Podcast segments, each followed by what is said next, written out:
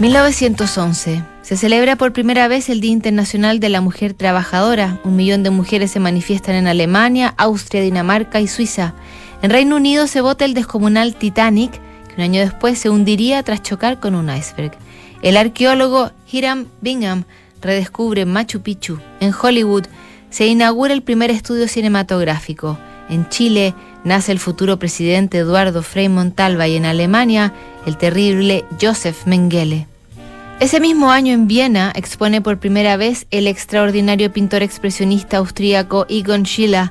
Vivía por entonces en la pequeña localidad de Kruman, de donde tendría que huir tras la indignación de los vecinos por ocupar a niñas como modelos para sus pinturas crudas y sexualmente explícitas. Antes, un dentista llamado Hermann Engel había comprado una pintura suya donde se veían dos figuras demacradas que parecen aferrarse una a la otra envueltas en túnicas de colores, formando una luminosa pirámide en el centro. Tiempo después, mientras huye, Sheila está cerca de Viena de nuevo y recibe una petición de su cliente que ya no sabe bien por qué compra cuadros a un pintor con mala reputación. Probablemente quedó perplejo cuando Sheila le respondió con casi místico lenguaje el significado detrás de su pintura titulada Revelación. Estimado doctor E, revelación. La revelación de cierto ser puede ser un poeta, un artista, un sabio, un espiritista.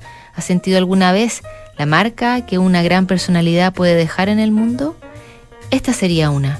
La pintura debe emitir luz de sí misma.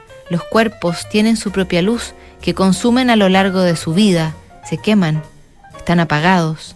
La figura de atrás, una mitad debería retratar la visión de una persona tan magnífica que el que influye se arrodilla en éxtasis, se inclina ante el grande que mira sin abrir sus ojos, que descompone, del que emana un naranja claro astral y otro color con tal exceso que el que se arrodilla fluye hipnotizado hacia el grande. La derecha todo es rojo, naranja, marrón intenso, y a la izquierda el ser es similar a él, se parece al grande de la derecha, pero de forma diferente. Los polos opuestos se atraen. Eso debería significar que el pequeño que está arrodillado se derrite ante el radiante. Eso le da una idea de mi pintura revelación. Era el comienzo de una relación entre un artista y su protector que no entendía del todo por qué seguía comprando sus cuadros. Incluso le encargó un retrato de su hija, pero el dentista, sin entender aún su fascinación por Chile, termina donando todas las pinturas que le compró el austriaco, incluida Revelación, que pueden ver hoy en el Leopold Museum de Viena todos los admiradores del expresionista que dijo envidia a aquellos que ven belleza en todo. La próxima semana revisamos más cartas en Notable.